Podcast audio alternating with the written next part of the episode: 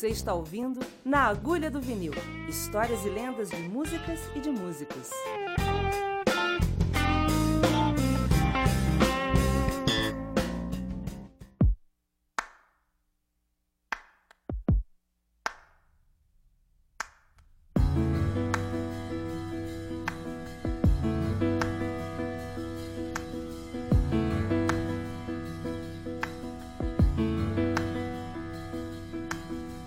To sell me a diamond.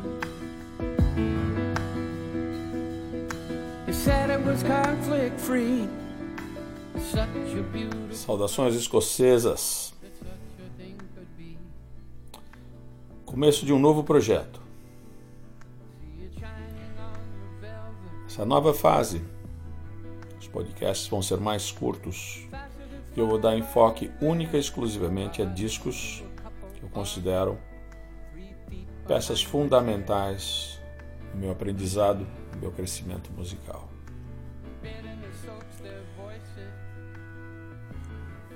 Eu presumo que a vocês que tenham acom- acompanhado os outros podcasts, que há uma preferência minha pelo passado. Que agora cada um deles foi uma espécie de catarse, uma forma de revisitar momentos especiais da minha vida. Assim sendo, ao invés de eu começar indo buscar uma pérola dos anos 60, 70, ou um disco de blues dos anos 40, 50, que tenha sido muito importante para mim, eu vou começar com um disco do ano passado. De um artista extremamente importante na história do rock and roll, que come- cometeu uma espécie de suicídio profissional. Uma carreira estupenda, um dos grandes gênios da música dos anos 70. Aliás, ele começa mais cedo. Mas que, em função da convivência abusiva com as drogas, quase morreu, arruinou todo um projeto de vida e renasceu.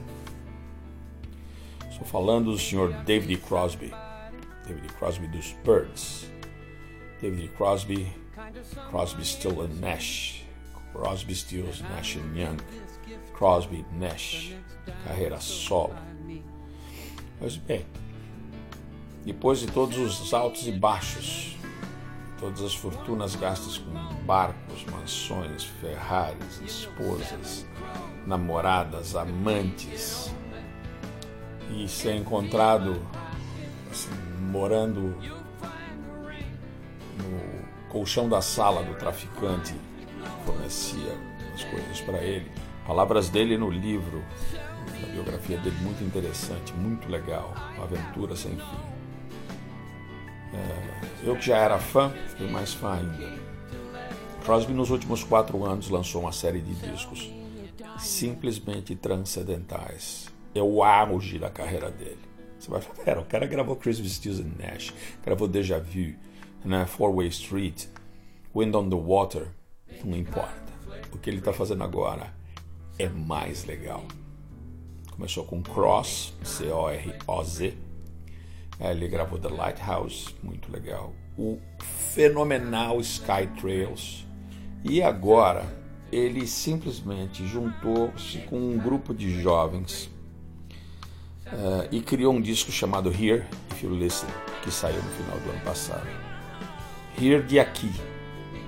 Mas o trocadilho é. né, escute se você consegue ouvir.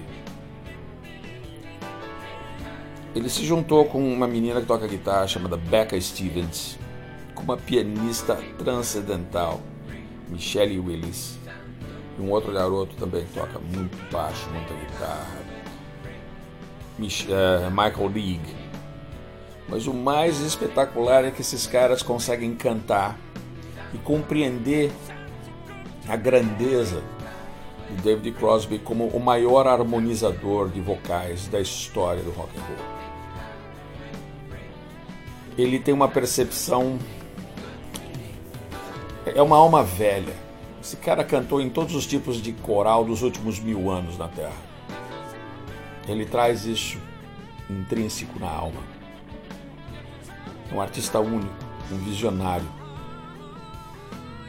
Sadio, como ele se encontra agora, apaixonado pela música, ele é uma fonte inesgotável de obras-primas. É uma pérola atrás da outra. Os textos desse disco são sensacionais. Aliás, nesses últimos quatro discos tem momentos de, de, de, de, não de poesia, mas da arte de contar alguma coisa através da melodia que fazia muito tempo que eu não ouvia. Em particular, uma canção chamada Sell Me Your Diamonds, do disco Sky Trails, que foi o que vocês ouviram na abertura desse programa, meio que indicando para onde a gente estava indo. Parem o que vocês estiverem fazendo. Não é um disco para você que é fã de rock and roll com backbeat, bateria. Não tem bateria.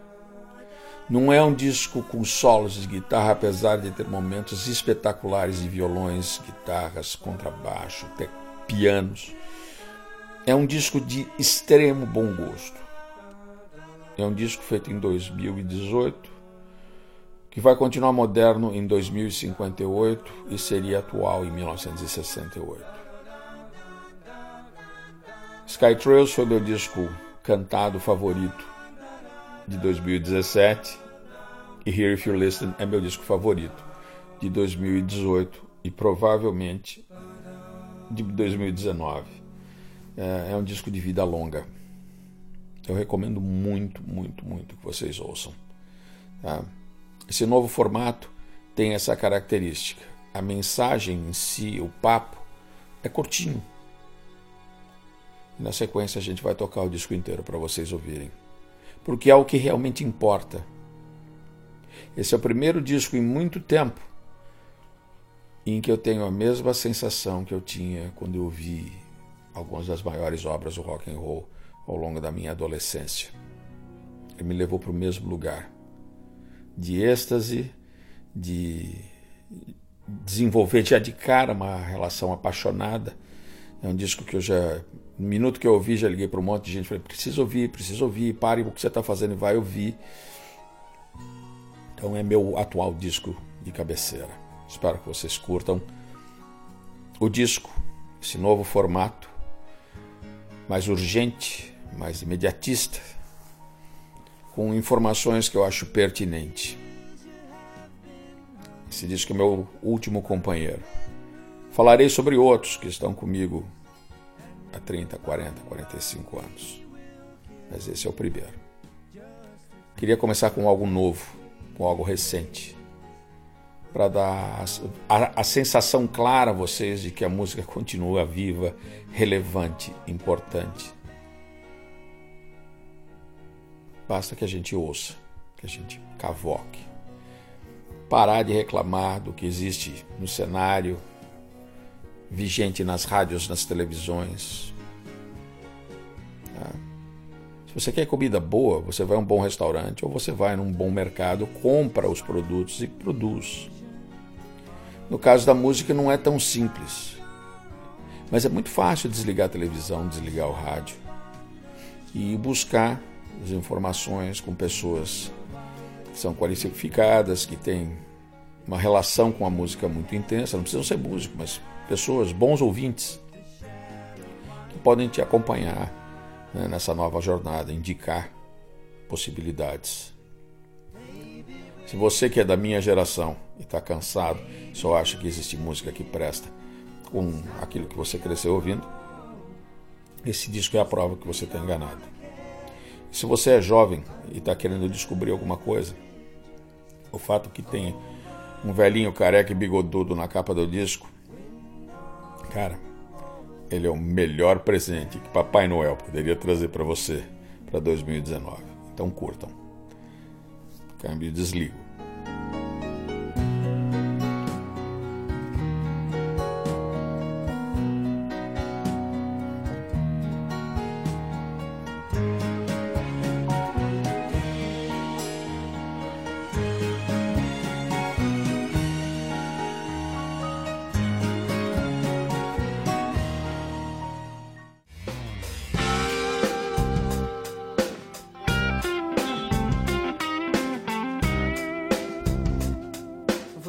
Ouviu Na Agulha do Vinil Histórias e lendas de músicas e de músicos. Acesse naagulhadovinil.com.br e ouça outros episódios.